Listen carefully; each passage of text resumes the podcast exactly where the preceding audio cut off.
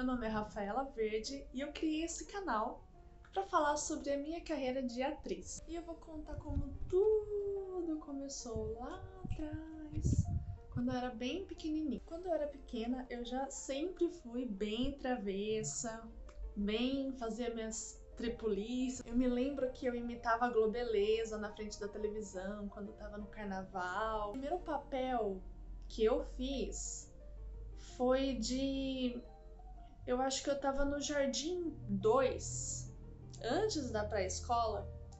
A professora me escolheu para ser a oradora e ler um texto pro Dia das Mães. Então, eu, eu fui a oradora e eu lembro que eu fiquei tão emotiva com o texto que eu fiz todas as mães chorarem. Me lembro da minha mãe chorando e eu também me emocionei. Eu lembro que eu chorei muito porque o texto foi muito emocionante, tanto para mim vendo a minha mãe chorar, quanto pelo texto também e vendo todas as mães chorando. Vou passar um batonzinho. Uma parte bem forte da minha história criativa e cultural é a minha avó, porque a minha avó, desde pequenininha, minha avó sempre me levou no balé, me incentivou a ir pro balé, então eu fiz balé, participei de festivais e ela me levava no teatro a gente ia muito para teatro, assistia muito teatro. Ela me levava até São Paulo pra gente assistir festivais e teatros da Broadway, produções assim grandiosíssimas que ela me dava de presente, a gente ia. E a gente ia no cinema, a gente, a gente assistiu muito e ela falava: Rafa, podem te roubar tudo, mas não podem tirar de você a cultura e o conhecimento que você aprende. Não podem te tirar a cultura. Então, essa minha avó, ela me incentivou muito. E o sonho da minha avó, quando ela era criança, era ir pro teatro, ir pro circo. O sonho dela era ir pro circo. A mãe dela não deixou. Ela queria muito trabalhar no circo e ir embora com o circo junto. Mas a mãe dela não deixou. Então ela tem esse sonho de menina, ela tem esse vislumbre, essa ela fala que ela tem um mundo cor-de-rosa assim. E ela passou isso para nós, tanto para os filhos dela quanto para os netos. E eu tenho isso muito forte em mim. E eu lembro que quando eu era criança, ela me ensinou, me incentivou também na leitura, em ler livros. Ela tem uma biblioteca enorme que ela foi comprando livros de forma muito suada, assim, muito trabalhosa. Ela foi montando a biblioteca dela e ela me mostrou um livro e me inspirou esse livro que chama A Bolsa Amarela. Quando eu era criança eu li que ele conta a história de uma menina que tinha o sonho de ser escritora e ela ganha uma bolsa amarela e aí nessa bolsa mágica tem galo, tem pato, tem um monte de coisa. E isso, gente, foi tão forte na minha vida que hoje eu tenho pato, hoje eu tenho galinha. Eu sempre tive esse sonho também de ser escritora. Escrevi um livro, escrevi, escrevi uns outros projetos também. E, e é muito engraçado como pessoas que a gente se inspira, pessoas que a gente admira, acabam trazendo um, grande parte delas em nós, né? A gente acaba pegando muito delas, assim. E, e eu amo essa minha avó, amo a outra também, amo as duas muito, muito, muito igualmente. Mas essa me trouxe muito essa parte cultural, essa parte de teatro Então, voltando, depois disso, é, na escola, né, eu estudei numa escola que tinha muitas peças teatrais. E a gente era incentivado não só a atuar, como em também dirigir a fazer o roteiro, pensar em como seriam as falas, como seria a história. E toda essa parte criativa sempre me interessou muito tanto pelo meu pai ser designer e a minha mãe ser professora, quanto pela minha própria é, vontade mesmo, pelo meu próprio querer. Então é uma coisa que eu sempre estava envolvida, tanto em casa quanto na escola. Então eu me lembro de sempre estar atuando em projetos de escola. Eu fui a Emília, muito engraçado é essa peça da Emília do Sítio do Pica-Pau Amarelo, em que todo mundo tinha o seu personagem. Me lembro que é, era uma peça que a, sala fez, né? Era um projeto da sala. Então todo mundo estava envolvido de alguma forma. E eu queria muito ser a Emília. E eu queria muito ser a Emília. Então, o que que eu fiz? Eu falei que eu queria ser a Emília, né? Mas tinha uma outra menina que queria também. Os outros papéis, a Narizinho, Pedrinho, Cuca, já estavam, já tinham as pessoas que queriam fazer. Então eles fizeram uma audição para saber quem ia ser a Emília, entre eu e uma outra menina.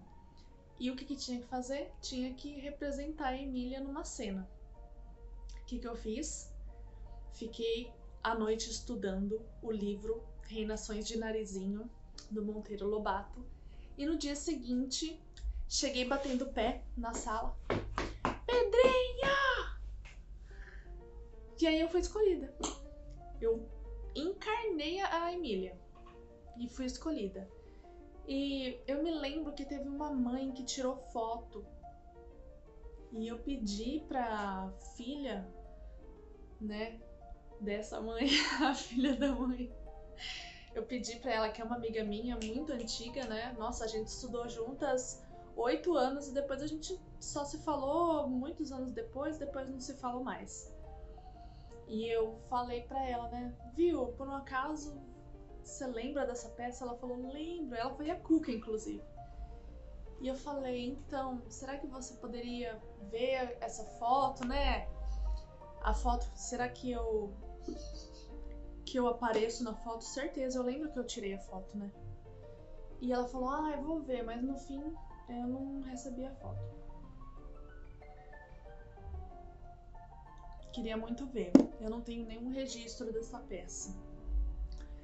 E nem de outras que eu fiz nessa época. Eu fui a Julieta, de Romeu e Julieta. Eu fui uma árvore. Eu fui uma tartaruga. Eu fui uma. Nossa, várias coisas. Mas eram todos projetos escolares, enfim. Depois, eu esqueci, né? tava na vida de escola, focada, entrei no mundo do design, né? O mundo, o mundo do design é uma outra área criativa muito apaixonante também. Então eu lia muito, estudava muito, trabalhava com Illustrator, Photoshop, essas coisas. Até hoje trabalho com isso também, né? E deixei para lá essa área de teatro. Se bem que quando eu tinha uns 12 aninhos, eu fui para a igreja num retiro que teve, né? Só para crianças e adolescentes. E o pastor perguntou qual que era o nosso sonho, que ele ia fazer uma oração para nós. E eu e a filha do pastor, nós duas falamos que queríamos ser atrizes. E ele fez uma oração para nós falando que a gente, orando para Deus e falando que a gente ia é, ser atriz. Se fosse desejo de Deus, né? Que o nosso sonho ia ser realizado. Então acreditei nisso, tive fé e falei: sim, se for para ser, será, né? Se for a vontade de Deus, serei atriz. Então, passou o tempo. Quando eu tava no ensino médio, teve um menino que falou: Rafa, vamos para São Paulo, que lá é, dizem que tem olheiros, que eles olham, a gente vai e, e eles têm um bairro, não sei, alguma coisa assim, que eles olham e você consegue ser figurante para malhação e aí tem olheiro e você consegue entrar para ir para malhação. E eu falei, nossa, que legal! Isso me deu um gatilho, me relembrou tudo, né? Toda a minha história, artística de atuação e esse sonho de ser atriz. Então eu pensei, caramba, me reativou isso, né? Então eu perguntei pro meu pai, falei, pai, posso, né? Eu tinha uns 17 anos eu tinha. 17 anos. E aí ele falou, não, é muito arriscado, é perigoso. Tem muitas garotas que vão e sofrem, né? Esse mundo é machista, realmente, né? Tem muitas meninas que vão todas vislumbradas com um sonho e acabam quebrando a cara. E eu entendo meu pai. Eu faria o mesmo com os meus filhos, né? Tomaria todo o cuidado do mundo. E aí meu pai pegou e falou assim: olha, se for para ser, vai vir na porta de casa te buscar. E eu falei: tá bom, pai. Eu aceitei aquilo na hora. E aí, gente, olha só como são as coisas. Depois de. Eu tinha 17 anos. Passaram muitos anos, pois foi em 2018. Quantos anos depois?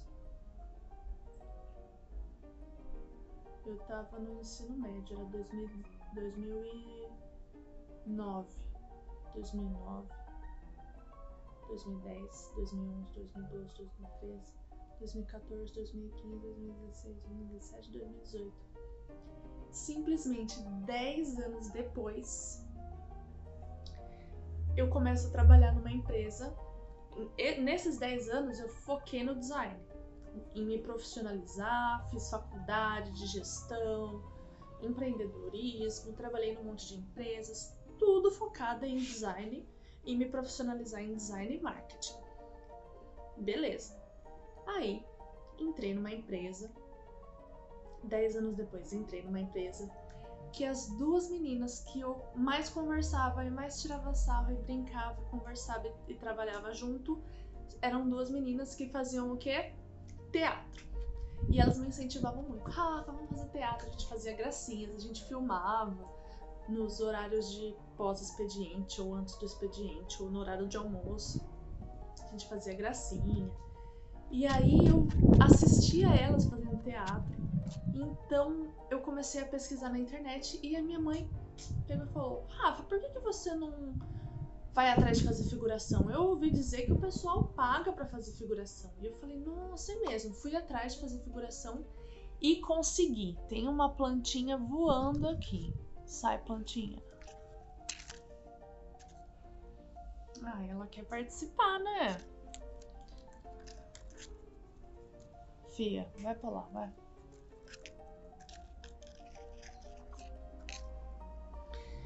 Então, e aí eu fui fazer figuração da novela Jezabel. Da novela Jezabel, me maquiar, fui serva fenícia, fui serva israelita. Que demais, gente. Foi uma emoção. Resgatou aquilo dentro de mim. Eu falei, nossa, gente, é isso, que emoção. Que sentimento maravilhoso, os bastidores, aquele fôlego de vida, aquela coisa maravilhosa, aquele. Sabe? Aquele deslumbre. E aí, decidi que eu ia fazer teatro também. Fui atrás de uma escola de teatro e comecei a fazer teatro. Lembra que eu tinha falado que meu pai falou assim para mim, lá atrás: Filha, se for para você ser atriz, vão vir aqui na porta te buscar então, essa informação é muito importante. Por quê? Porque anos depois, 10 anos depois, que eu comecei a trabalhar junto com as duas meninas que faziam teatro, e eu comecei a fazer teatro em Paulínia, que é bem longe a cidade, eu não tinha como ir até lá. Eu teria que pegar ônibus, não ia dar tempo de pegar ônibus, de sair do trabalho e ir até lá. Então o professor do teatro pegou e falou para mim: conversa com alguma aluna que mora na mesma cidade que você e veja de dividir carona, alguma coisa assim. Então, eu conversei com a mãe dessa aluna e nós conversamos, combinamos e ela fazia o seguinte, gente. Veja como Deus não é maravilhoso, como ele age de forma perfeita e ele liga todos os pontos, ele conecta e o tempo e espaço é algo muito é como um tecido, é como se Deus viesse com a linha costurando a história, assim, é como é perfeito, assim, eu consigo ver nitidamente a mão de Deus escrevendo a minha história. Então ela ia me buscar no meu trabalho, me pegava no meu trabalho, ou ela ia me buscar na minha casa, certo? Na porta da minha casa, ela ia me buscar. Me levava até Paulínia para ter aula de teatro. Me deixava em casa, na porta de casa. Quer sinal mais claro e mais nítido do que esse? Olha que perfeição, como Deus é perfeito, como Deus é lindo. E eu queria ajudar, né? Eu queria dividir o, o, o, valor e ela falava: não, não, não, não. Você me ajuda com CorelDRAW, você me ajuda com, com alguma coisa. E ela não queria que eu ajudasse. Então eu nunca paguei por, por isso. Foi algo gratuito para mim ela fazia isso do coração dela e isso foi muito bom porque nessa época eu não tinha nem condições financeiras. Aí chegou a pandemia, tive que interromper tudo isso, né? Mas agora eu entrei de novo, entrei num grupo de teatro que chama Grupo Etos, que eu faço virtualmente. E também nesse interim, nesse tempo, eu comecei a ser dubladora de um projeto que eu não posso falar o nome, que eu faço dublagens também. E que, se não me engano, se também se der tudo certo, vai lançar em 2022. Se Deus quiser. Tô torcendo. E tô muito feliz, tô muito animada. Tem um livro aqui do Stanislavski que eu tô na metade, que eu tô lendo. E é isso queria contar para vocês. Eu criei esse canal para contar o meu desenvolvimento, o andamento, como que é, quais são as coisas. Ah, esqueci de falar também do outro projeto, que é um projeto que eu fiz também é, também virtual, dentro do grupo do Etos, que eu vou apresentar agora em junho. Mas eu vou falar mais sobre isso agora provavelmente em outro vídeo. E uma outra curiosidade também é que hoje eu tô fazendo uma peça, que eu sou a protagonista de uma peça. Eu acho que talvez eu não possa falar o nome, né? Porque vai lançar ainda, a gente vai gravar. Mas tal, eu vou perguntar pra diretora se eu posso mencionar e aí eu conto para vocês se puder. E a minha avó que me apresentou essa autora e que me apresentou esse livro quando eu era criança. E eu cheguei a apresentar na escola essa autora. Então, olha como tudo se conecta, gente. Eu falo, Deus é maravilhoso, Deus é incrível e ele, ele costura a nossa vida de uma forma tão linda, uma poesia que basta a gente enxergar, basta a gente ver a poesia que é a nossa vida. Como é lindo assim a, a colcha de retalhos que a nossa história é que é algo que lá da infância vem hoje e hoje ainda tem coisas que estão sendo construídas que amanhã farão sentido. E é lindo isso. Então, nós estamos construindo, nós estamos vivendo, tudo faz sentido, se não faz, um dia fará. E a nossa missão não sabemos ao certo, mas buscamos sermos felizes e livres e curtir o dia, né?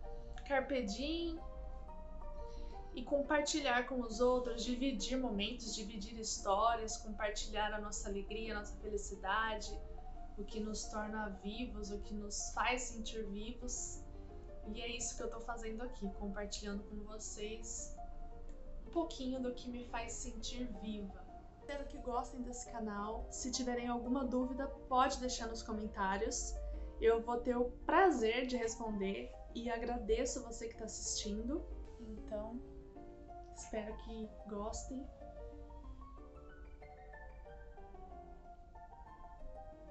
E um brinde à vida, um brinde a nós, um brinde à arte, um brinde ao faz de conta que acontece. E obrigada por estarem aqui assistindo comigo.